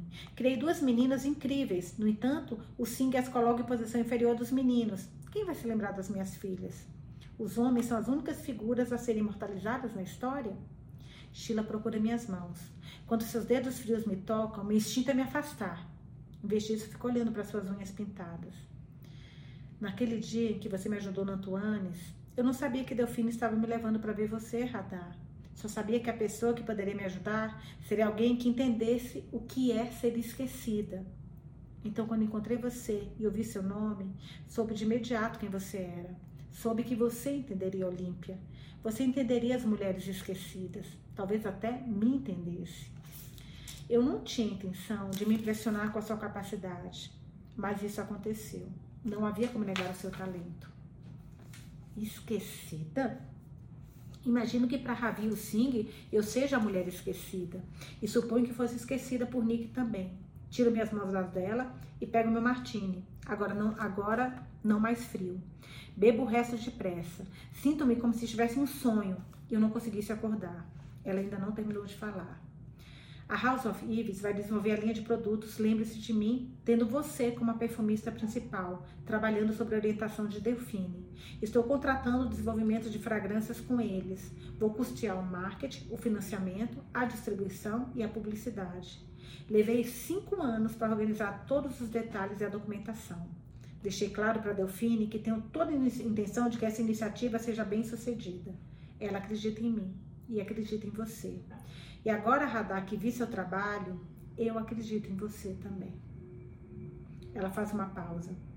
Você vai ajudar o mundo a se lembrar dessas mulheres? Estou tão chocada que a autoritária Sheila Charme está pedindo meus serviços que não consigo encontrar a voz. Será que Antoine tinha alguma ideia disso no dia que me mandou almoçar para com Delfines? De alguma forma, imagino que talvez tivesse, porque ele sabia do meu valor. Delfine também sabe. Eu trouxe mais trabalhos para House of Eves. Com o lançamento de Olímpia, Olímpia, meu nome ficará conhecido no, no setor. E o talento cria sua própria trajetória. Eu poderia ir para outra casa de fragrâncias, mas sei que não vou fazer isso. Ainda tenho muito mais a aprender com Delfine. Com Delfine. Cruza os braços sobre o peito. Quatro anos em uma universidade nos Estados Unidos sem pagar nada é algo difícil de recusar. Como você sugere que eu convença Nick a não ir? Estou negociando em nome de Nick agora. Como faria por minhas filhas se ela estivesse na posição dele? Ela demora um minuto. Olha a nossa radar, ora, ora. Já que você quer tanto que o Sing se dê mal, como é que faz para o meu filho se dar bem? Durante o qual fica me olhando com. Isso foi meu, tá, gente? Durante o qual fica me olhando com firmeza para ver se vou vacilar. Isso não acontece. Estou perfeitamente séria. Estive com Nick Sei como ele é determinado. Basta ver que ele continua aqui em Paris, mesmo depois de eu ter ouvido que sua presença não era desejada. Ele não vai desistir, desistir tão fácil dessa bolsa de estudos. Sheila mastiga azeitona. Você tem alguma sugestão? Penso na noite, na conversa da noite passada entre Nick e Gerard no La Atlas. Como Nick ficou atento a cada palavra de Gerard, como não tirava os olhos da tinta sobre as unhas do guarda do museu. Ele quis saber como se aprende a ser um artista de verdade, a estimular a imaginação de quem está admirando uma obra de arte estética. Gerard disse: Não existe isso de desenho ou pintura estático.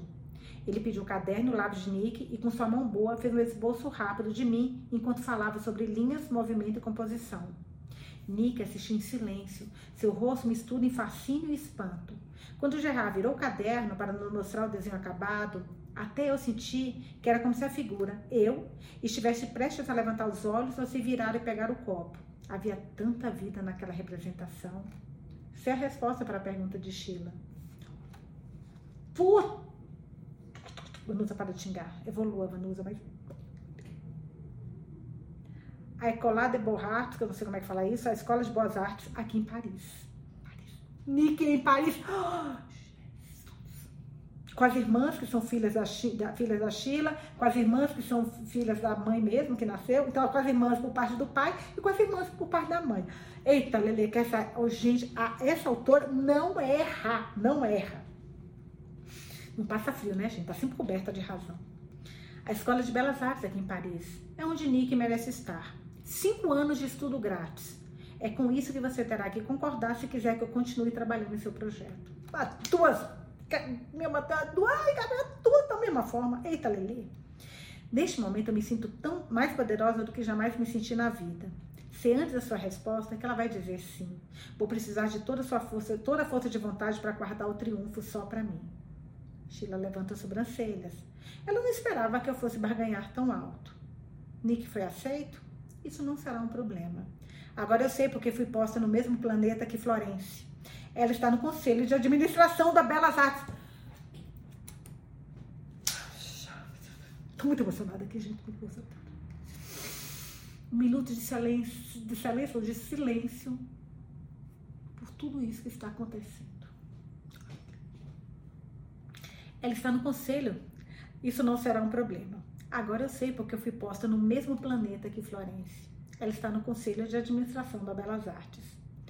Sheila examina o tapete a seus pés. Está se concentrando. Depois de alguns minutos, estende a mão para mim. Por um instante fico sem saber o que ela quer, mas em segundo, em seguida retribuo o gesto. Desta vez não me retraio. Aperto a mão dela com a força que acabei de encontrar.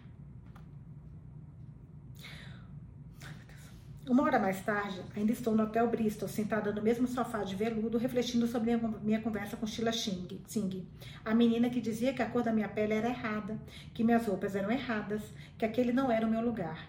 Continuo maravilhada com a conversa civilizada que acabamos de ter. Nós não, suportá não nos suportávamos 18 anos atrás. Conversei mesmo, mesmo pouco não, tá, faltou alguma frase aqui, porque conversei mesmo pouco. Conversei mesmo há pouco, imagino, com a mulher cujo marido dormiu com nós duas. Belisco o pulso, dói, o que significa que não estou sonhando. O aroma de especiarias e molho delicados flutua no restaurante para a área de conversa e percebo que estou com fome. É hora do almoço aqui na Bristol. Pergunta ao garçom que se possa usar o telefone. Ele indica cortesmente com o braço cortesmente com o braço que eu, eu siga até a mesa de recepção. O senhor na recepção coloca um telefone branco sobre o balcão de mármore e pressiona um dos botões para liberar uma linha externa. Ligo para Matilde e pergunto se ela quer almoçar comigo no hotel. Será uma despesa grande, mas eu devo isso a ela. Qual é a ocasião? Matilde pergunta, abrindo o guardanapo no colo. Ela não parece impressionada. Esse é o tipo de lugar que está acostumada a frequentar. Ela se sente à vontade aqui. Eu não. É uma extravagância para você, Dropshire francês muito caro. É uma extravagância para você. Cruza as mãos sobre o colo e respira fundo. Eu lhe devo desculpa, Cherry. Você está passando por tanta coisa e eu não tenho estado presente. Você tem razão. Eu devia ter lhe contado sobre Nick anos atrás. Achei que se não falasse nele, ele deixaria de existir. Mas claro que isso era impossível. O garçom chega com uma água com limão para mim. O martini que tomei com Sheila me deixou um pouco tonta. E uma taça de chardonnay para Matilde. Volta pouco depois com nossa entrada. Carpaccio de carne para Matilde, flan de queijo para mim. Ela percebe que não deve nos perturbar e se ele percebe que não deve nos perturbar e se retira tão discretamente quanto chegou. Matilde não passou rímel hoje. Sim, ele parece mais jovem, mais vulnerável. É quase como se a maquiagem fosse um escudo entre ela e o resto do mundo. Teve que se proteger de uma mãe e um pai que não se davam trabalho de lhe dizer que amavam e que sentiam falta dela. O dinheiro ajudou, mas isso não era só mais uma espécie de escudo? A dor continuava sempre ali, camadas dela, logo abaixo da pele. Minha amiga está olhando para mim, com a cabeça inclinada para um lado, cética. Vou lhe contar tudo o que ela quer saber ou vou esconder uma parte, como sempre fiz? Conheço Matilde a vida inteira. Se alguém pode compreender o que me levou a dormir com Ravi Singh tantos anos atrás, é ela. Por que não lhe contei sobre a verdade, não lhe contei a verdade sobre como fui parar em Auckland, tão longe de Jaipur? Por onde começar? Primeiro me conte sobre Agnes, por favor. Eu lhe imploro com todo o meu ser para compartilhar sua dor comigo. Se Antoine ainda estivesse vivo, teria feito o mesmo. Teria ficado ao lado dela durante esse período tão difícil. Ela leva a comida à boca e o mastiga, com os olhos voltados para o prato. Não há muito o que dizer. Quando chegamos em casa depois do passeio com Florence, as meninas e Nick, ela se sentou no chão da sala e fez cocô. Depois foi para a cozinha e perguntou se tinha queijo. Secombre, é o cúmulo. Ela joga o garfo no prato com estalido. Eu não me casei e nem tive filhos por um motivo, Radar. Nunca quis ser responsável por, por criar ninguém. Nem um marido, nem um bebê, nem uma mulher de 65 anos que não sabe encontrar o caminho para o banheiro. Ela levanta os olhos, vejo que estão molhados. Você sabe que eu amo as meninas. Shanti e Asha são como as sobrinhas que nunca vou ter. Mas posso devolvê-las a você no fim do dia e ser a tia favorita delas. Ela usa o guardanapo para enxugar os olhos. A Agnes nem sempre foi distante. Ela teve seus momentos. Às vezes cantava para eu dormir quando eu ficava bêbada. Matilde tenta uma risada, mas sai um soluço. Ela me deu a experiência na Índia e de conhecer você, o que eu não trocaria pelo mundo inteiro. Ela sorri, o espaço entre os dentes de frente à plena vista. Mas nunca pude confiar que ela estaria onde dizia que estar. Depois de um tempo, desisti de tentar. Acabei aceitando que sempre me desapontaria com ela. Ela passa o guardanapo sobre o nariz. Acho que parei de esperar o que quer que fosse dela. Ela faz uma pausa. Você e Antoine eram as únicas pessoas com quem eu podia contar. Então Antoine morreu. Ela interrompe a frase. A questão, Radar, é que eu não amo a minha mãe. Sei que isso parece horrível, mas é a verdade. Sei que ela me trouxe ao mundo. Ouvi centenas de vezes a história de que ela comia quantidades enormes de açúcar mascavo embebido com ghee para garantir que eu nascesse saudável. Mas eu não sinto uma relação com ela. Isso faz sentido? Isso faz de mim uma filha horrível? Baixa o garfo. Pensa em Maa. Ela me mostrava seu amor, me repreendendo, puxando minha orelha, me dando um tapa se eu derrubasse a comida. Mas você sentiu o amor dela, sempre. Sei que em dia também, mesmo depois que Maa se recusou a ter qualquer contato com ela. Minha mãe só estava seguindo o que séculos de tradição havia ensinado a ela.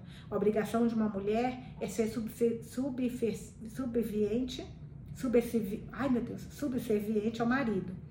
Ele se torna seu mestre, protetor, provedor. Quando Lakshmi rompeu esse voto sacro-santo, minha mãe não podia mais andar de cabeça erguida na aldeia. Ela sentiu que Lakshmi havia roubado dela sua dignidade e seu orgulho. Não era verdade, mas era nisso que ela acreditava. Segura a mão de Matilde. Você sabe que existe uma crença hindu de que as pessoas que você conhece nesta vida são as mesmas que você conheceu na vida anterior, mas em papéis diferentes nossa, eu super acredito nisso, gente. Eu não sabia que, que isso era que a crença acreditava também. Acredito muito que era sua mãe para ter sido sua filha, sua, sabe? Eu acho que todo mundo sempre foi do mesmo núcleo. Mas vamos lá. É, são as mesmas que você conheceu na vida anterior, mas em papéis diferentes. E que estamos sempre tentando aprender a coexistir com essas pessoas de uma maneira melhor. A Agnes foi sua mãe nesta vida, mas você pode ter sido a mãe dela na vida passada, ou sua melhor amiga. Matilde ri no meio das lágrimas. Sacré.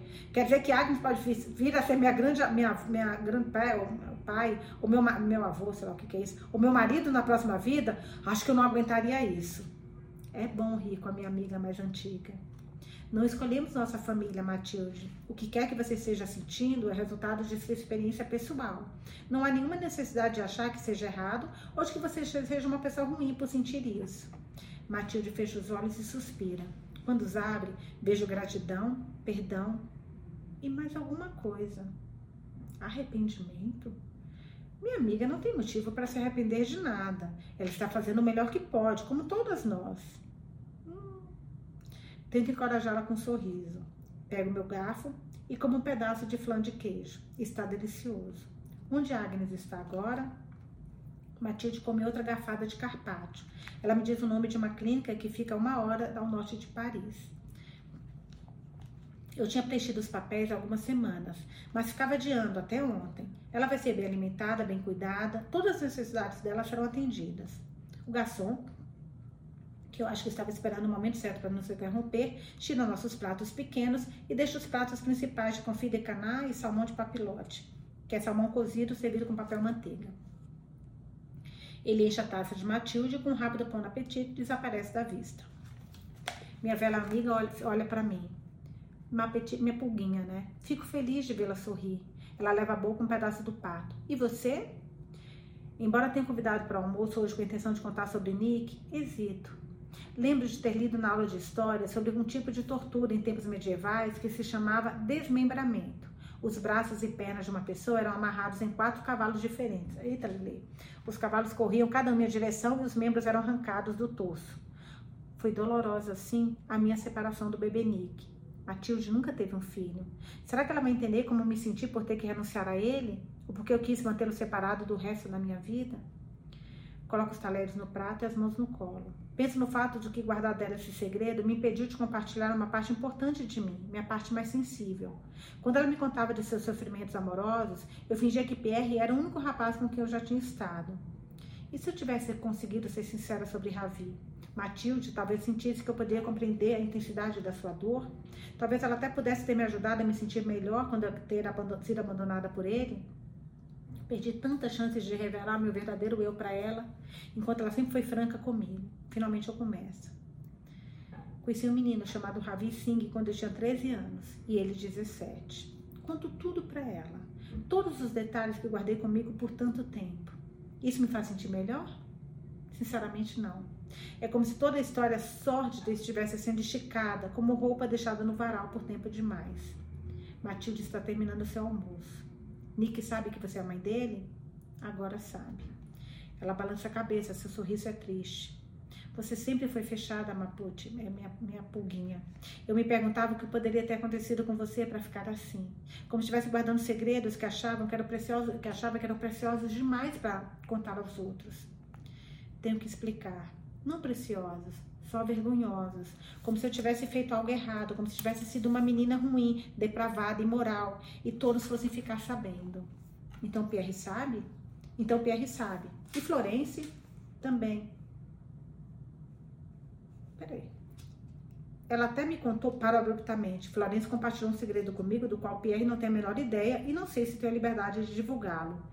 É a primeira vez em todos os anos que conheço Florence que ela me faz uma confidência. A querida não conta mesmo não, porque a gente não sabe o que, que Matilde tem com Pierre aí. Tá muito esquisito um monte de coisa, tá? Fica caladinho. Quem sou eu para quebrar essa confiança? Eu me pergunto para se passa pela cabeça de Pierre que Felipe não, Felipe não era seu pai biológico. E se ele descobrisse, como reagiria? E se eu contasse a Matilde antes de contar a Pierre o que a própria mãe dele me revelou? Como não respondo, Matilde se recosta, recosta na cadeira e cruza um braço sobre a barriga. Toma um gole de vinho. Ela sabe que estou escondendo mais um segredo. E está certa. Não dá para confiar que sempre vou contar tudo de maneira aberta e sincera. É como se eu estivesse, estivesse mantendo reservado uma parte de mim. Percebo com amargura que fiz isso com Pierre por 13 anos. Ele deve ter sentido a ferroada da minha reticência tanto quanto Matilde.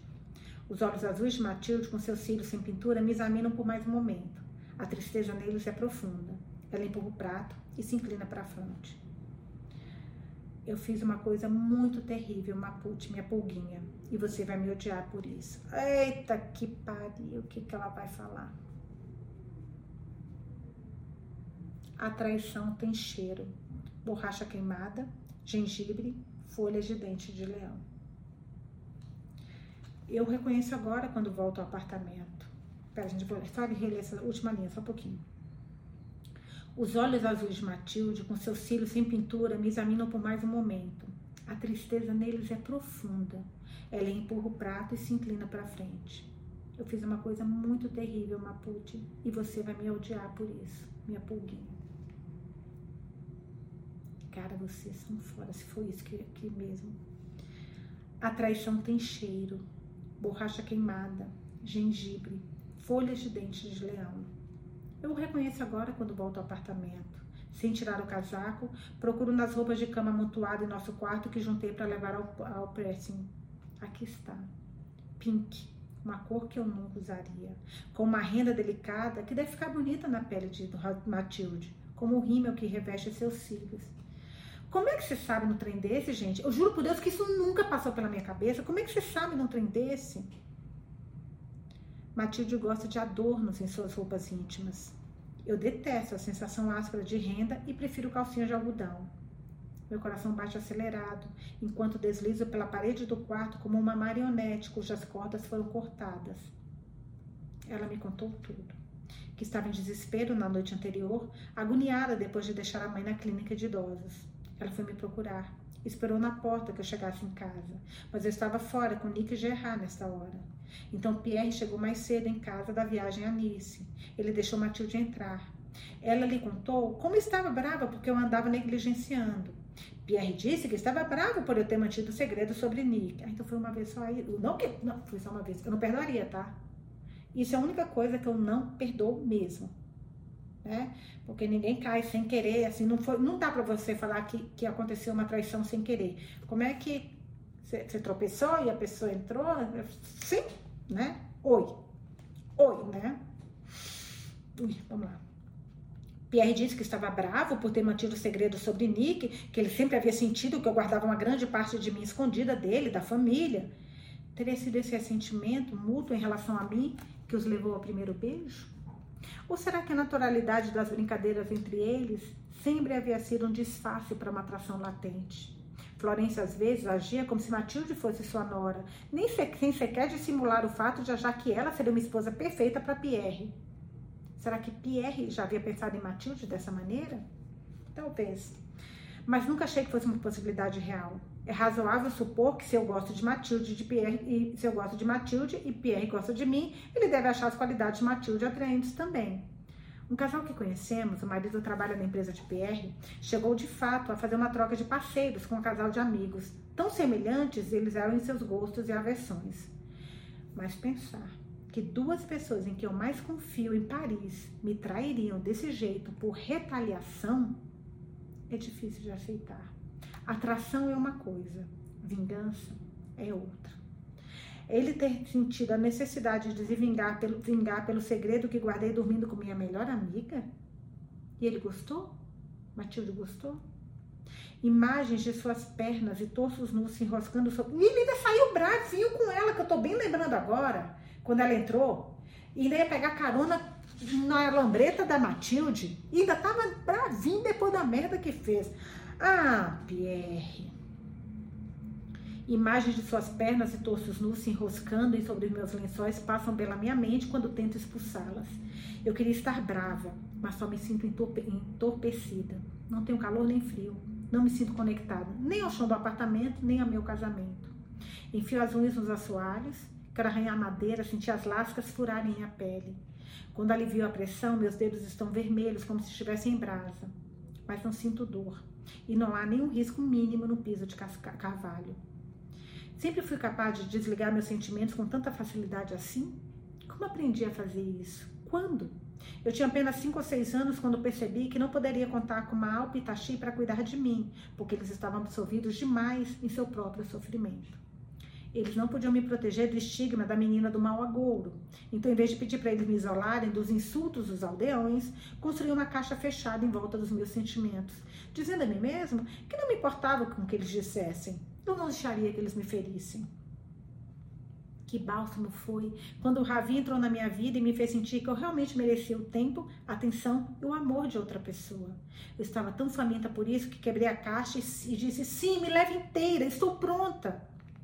E quando a conversa doce de Ravi se revelou nada mais que mentiras, eu me entreguei por inteiro ao meu bebê. Mas então fui forçada a me separar de Nick e meu coração ficou tão arrasado que eu construí a caixa, caixa em volta dele outra vez. Não o suficiente para evitar que eu me apaixonasse por Pierre. Não o suficiente para impedir de amar minhas filhas. Mas o bastante para selar uma pequena parte que eu mantinha só para mim mesma. Eu nunca mais daria permissão a ninguém para levar esse espaço. Esse pedaço. Foi esse pedacinho que eu protegi e nutri, que me permitiu progredir em meu trabalho. Essa parte bruta, animálica de mim, se conecta com fragrância do modo como as abelhas são atraídas para o pólen e beija-flores com néctar. Cara, ela tá fazendo uma leitura dela, hein, gente? Se eu não tivesse ido, se eu não tivesse ido atrás da minha paixão determinadamente, mesmo com as objeções de Pierre, mesmo com o tempo que se roubou das minhas filhas, talvez nunca tivesse descoberto meu talento natural e meu amor por trabalhar com fragrâncias. Talvez nunca tivesse vindo a valorizar minha capacidade como Pierre valoriza dele. Ele sempre soube que seria capaz de direcionar sua energia para construir uma carreira. Isso sempre foi esperado dele e é o que ele esperava de si mesmo. Por que então eu me sinto como se tivesse que pedir desculpas por me dedicar ao que amo?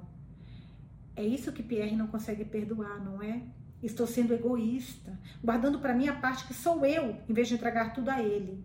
Mas quem disse que preciso fazer isso? Delfine não faz, Matilde não faz, Florence não faz.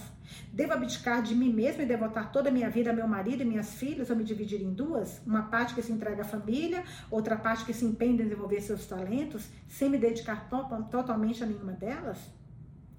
Agora começo a sentir alguma coisa. Uma pressão aguda nas têmporas, um aperto na base do crânio. Preciso tomar uma decisão, para a qual não existe certo ou errado. Lakshmi vai entender. Ela sempre entendeu. Um trabalho que eu amasse, algo que fosse para mim, Foi isso que ela tentou me dizer todos esses anos. Quando ela era rainha do serviço de rena em Jaipur e conversou comigo sobre trabalhar para ter um futuro melhor. Ela queria que eu encontrasse meu lugar no mundo, não apenas ser esposa e mãe, mas algo que fosse meu. Eu me levanto do chão. Eu posso fazer isso, eu quero fazer isso, mas as coisas vão ter que mudar. Vou até a cama, estendo a calcinha de Matilde no centro da coxa. Lindo. Não, mas ela ela aparecer, né, gente? Porque ela que faz toda a parte, então mais cedo ou mais tarde ia, ia, ia aparecer essa calcinha. Escuta a chave de Pierre na fechadura. Visualizo pendurando o casaco, tirando os sapatos, vindo pelo corredor. Ele entra no quarto. Radar, você está em casa? Seu olhar desliza para o único ponto de cor sobre a coxa branca. Ele abre a boca, arregala os olhos, vira-se para mim lentamente. Foi a primeira vez que eu. Ele passou a mão sobre a boca. Foi só uma foda, não significou nada. Eu só tropecei ali dentro dela quando eu vi menina. Eu tava andando assim, sabe? E aí, menina, quando eu vi, eu tava lá dentro. Tropecei. Foi só uma foda, não significou nada. Eu me sento na beirada da cama e massageio as têmporas. E se tivesse significado alguma coisa para ela? Você parou para considerar isso, Pierre? Eu mesmo me surpreendo com minha calma. Estou pensando aqui, que calma é essa? E ela fala, eu mesmo me surpreendo com minha calma. Eu também, eu também, Radar. Meu coração está batendo normalmente. As mãos estão firmes. Em meu corpo não há raiva, decepção, pânico ou desespero. Pierre continua parado, sem saber o que dizer. Meu marido, um homem que conheço há 13 anos, ou isso foi ajeito a ponta da calcinha, calcinha da Matilde. Isso foi a sua maneira de dizer que está infeliz comigo? Eu já sei que você está infeliz com meu trabalho, com o fato de eu chegar tarde em casa, minha necessidade de ter algo separado da família, mas não precisava envolver Matilde nisso. Ele franze a testa e levanta um braço para o lado. Envolver Matilde? O rosto dele está vermelho de contrariedade. Ah, gente. Ela não precisou de muito incentivo para pular na cama. Ah, e ela já tem muita prática nisso. Ela é uma mulher adulta. Ela tomou as próprias decisões. Ok. Eu não gosto de Pierre. Não gosto de Pierre. Sinto o cheiro de canela. É considerado um aroma doce, mas tem um tom amargo. Ele está bravo por eu querer proteger a minha melhor amiga? Pierre se aproxima de mim. O que é pior? Eu ter dormido com Matilde ou você ter mantido o Nick em segredo? Ah, vamos ver. Homem adora competição, né? Aí os meninos que estão escutando aqui aprendam, viu? Mulheres não gostam de competição. Assim, o meu dedinho encravado dói tanto quanto sua perna, é, sua perna quebrada, meu amor. Não tem essa de competição, pelo amor de Deus. Eu ter dormido com Matilde ou você ter mantido o Nick em segredo todos esses anos? Você teve um filho, Radar, e nunca me contou. Como acha que isso faz um homem se sentir? Nem um pouco pior do que eu me senti deixando meu filho escondendo, escondendo de todos. Se eu contasse sobre ele, você teria se casado comigo? Nós teríamos tido uma vida juntas? Teríamos tido duas filhas maravilhosas? Eu não queria me arriscar uma vida sem você, Pierre. Eu não trocaria os últimos 13 anos por nada. As rugas em sua testa se amenizam. Seu rosto relaxa. Não posso voltar atrás no que eu fiz ou não fiz há tantos anos, digo a ele. Tenho que continuar em frente, Cherry, assim como você. Eu tentei explicar a você porque o meu trabalho com fragrâncias é importante para mim.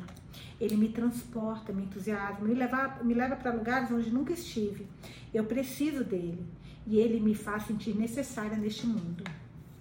Pierre levanta o rosto, o queixo como se fosse dizer alguma coisa. Ergo a mão para lhe pedir que espere. Sim.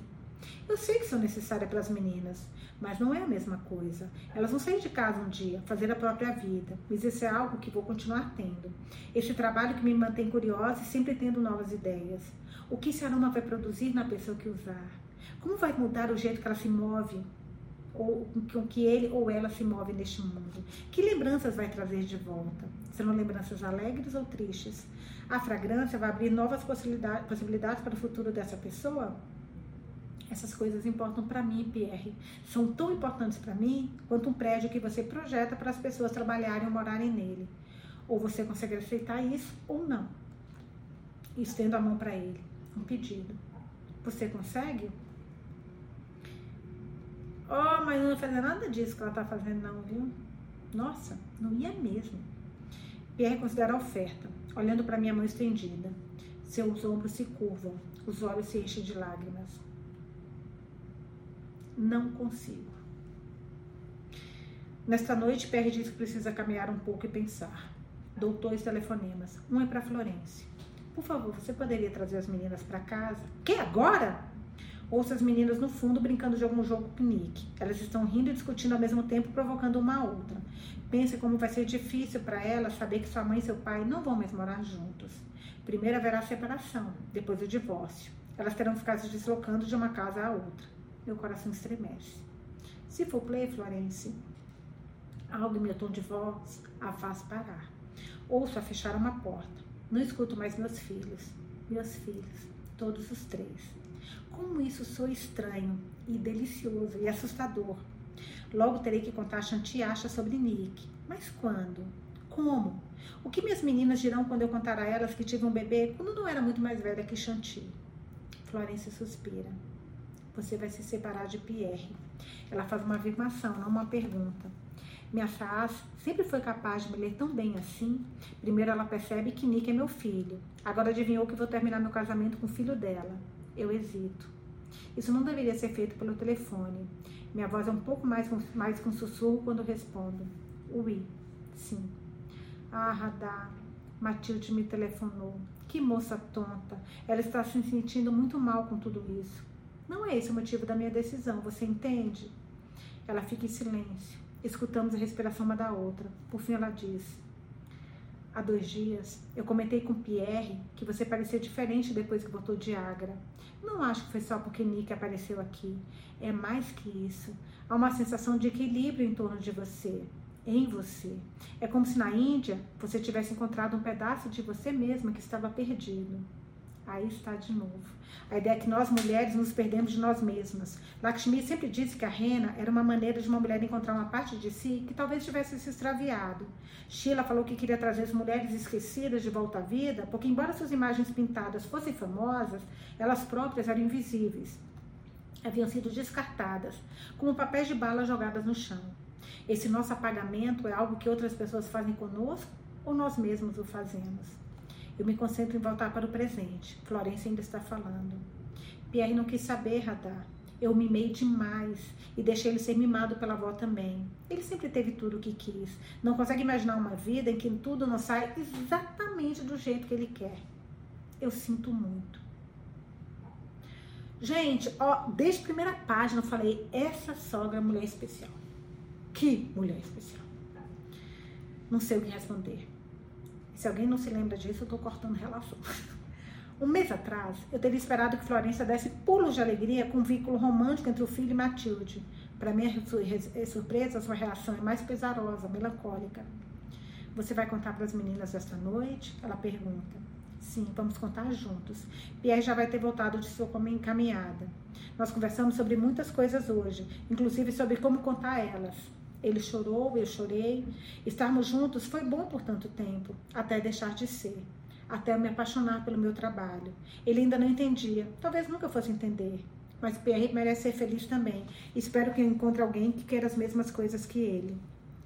Não será fácil para mim quando isso acontecer. Sei que vou sentir ciúmes, não poderei evitar. Em meus momentos mais egoístas, egoístas quero que Pierre ame somente a mim pelo resto da vida. Isso é algo que eu desejava aos 14 anos, quando deixei Nika aos cuidados de cantar em Manu. Queria que a Nika amasse somente a mim. Mas isso teria sido errado. Não teria feito nenhum de nós feliz, nem Nick, nem cantar, ou Manu, nem eu. Pierre vai precisar de você, Florence. Ela dá uma risadinha irônica. Acho, ah, Pierre vai precisar de você, Florence. Ela dá uma risadinha irônica. Acho que Pierre nunca precisou de mim. Talvez ela esteja certa. O Pierre que eu conheço nunca disse à mãe que a ama, pelo menos não que eu tivesse ouvido. Eu preciso de você, Florence. Digo baixinho e percebo que é verdade. Puta que parte linda, linda. Eu preciso de você, Florence. Ai, eu vou chorar. Não, não vou não. Peraí. Me dá um segundinho, gente. Só um segundinho. Não vai ficar nariz entupido. Só um minutinho. Não usa, não chora. Vamos lá. Eu preciso de você, Florence. que é o que ela mais quer, alguém que precise dela, né? Ela é muito solitária. Digo baixinho e percebo que é verdade. Há uma pausa. Não vou conseguir, meu Deus. Quando ela torna a falar, sua voz está grossa, úmida, trêmula. Merci. Obrigada. Lembro do meu outro motivo para lhe ter. Nossa, que momento especial.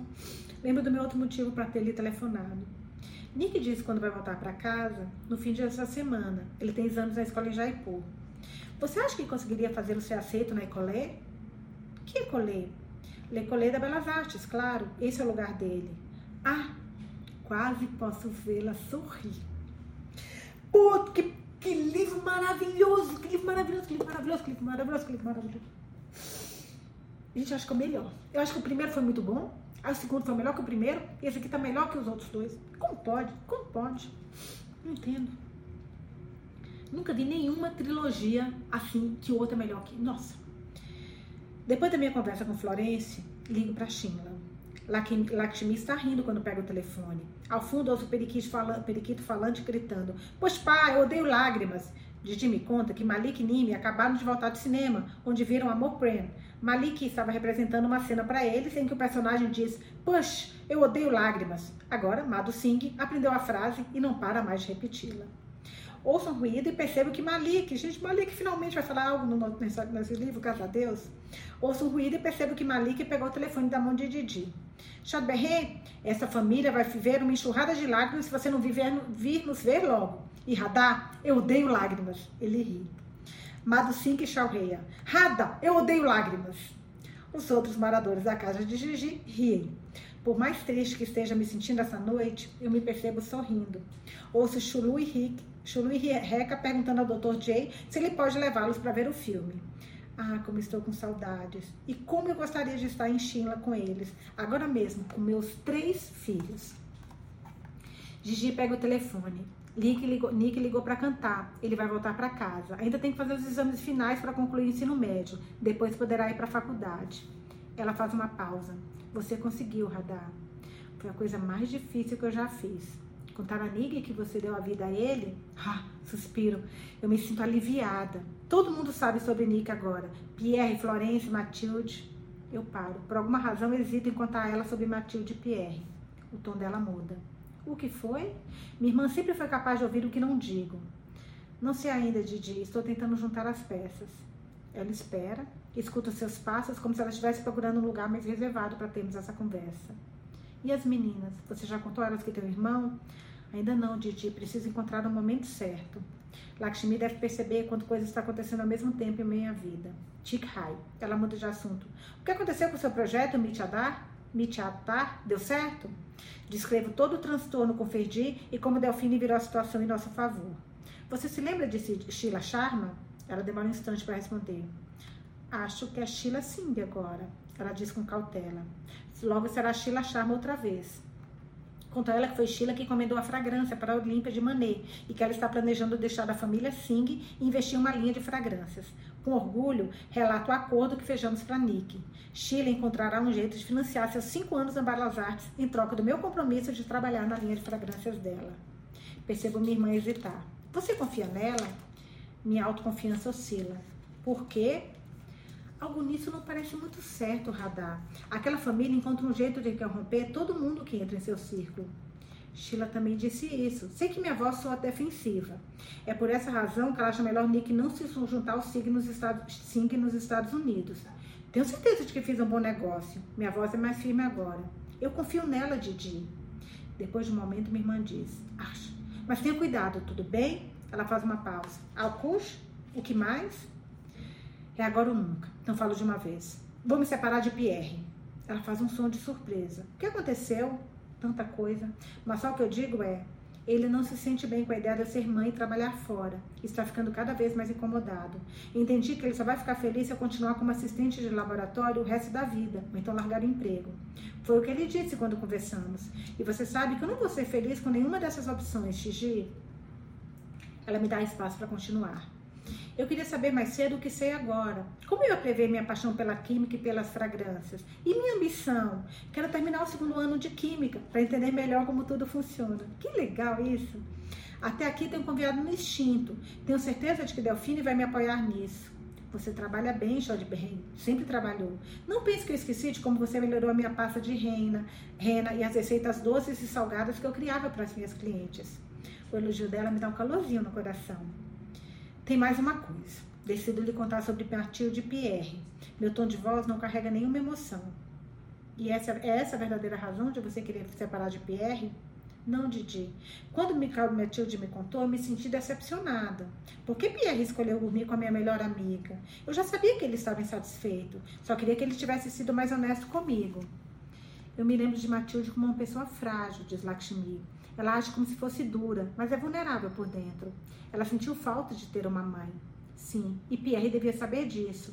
Ele a conhece há 13 anos. Eu me sinto mal por ela. Um acontecimento como esse, um momento que ela já está se sentindo culpada e triste por abandonar a mãe e vê-la vai jogá-la no chão. Isso faz sentido? Legal essa amiga, né? Ela entendeu a parte da. Eu, eu acho que não sou boa amiga, não, gente. Porque eu acho que eu nunca. Não ia ser assim, não. Lakshmi não responde. E Florence? Ela sabe sobre tudo isso? Uhum. Vou ter que depender muito mais da minha SAAS para ajudar as meninas a enfrentarem isso. Para ser sincera, ela tem sido maravilhosa com as netas. E com o Nick também. Eu contei a você que ela adivinhou que ele era meu filho assim que o viu? De um jeito meio estranho. Isso acabou fazendo nos, nós nos entendermos. Com minha irmã tão longe, eu me sinto à vontade para lhe contar o que Florence confidenciou a mim sobre o nascimento de Pierre. Isso foi uma surpresa. Pelo telefone, escuto o Mato Singh gritar: Eu adoro Rabri! É uma sobremesa cremosa feita de leite. O pequeno Chulu diz: Eu também! Sinto água na boca. Imagina o se Nime está fazendo. O abri agora. Essa sobremesa cremosa é uma espécie, uma das minhas favoritas. E eu nunca fiz para as meninas para ter, por ser muito demorada. Está com medo, Radar? Lakshmi pergunta. Pensa um pouco sobre isso. Essa é emoção que estou sentindo? Apavorada, Gigi. Estou apavorada. Agora o periquito está dizendo: Bem-vindo, namastê, bonjour. Em algum lugar no fundo da minha mente, penso que Florence poderia chamar do sim divertido. Então, me dá surpreendente. Imagino se ela gostaria de visitar a Índia comigo e com as meninas. Quando Lakshmi fala, sua voz é carinhosa. Você quer que eu vá até aí? Ou quer ficar conosco por um pouco? Não chorei, chorei durante nosso telefonema, mas sinto a vontade crescendo em mim agora. Que maravilhoso ter Lakshmi em minha vida, ter uma família aqui e na Índia. Como eu tenho sorte! Nahi, Nahi, eu vou ficar bem, eu estou bem. Ligue a hora que quiser. Aka, Rundo, Rani. Achim, pousa o telefone delicadamente, agora as lágrimas vêm. Vou até o quarto e pego um travesseiro. Enfio o rosto em sua maciez de plumas e grito o mais alto que tenho coragem.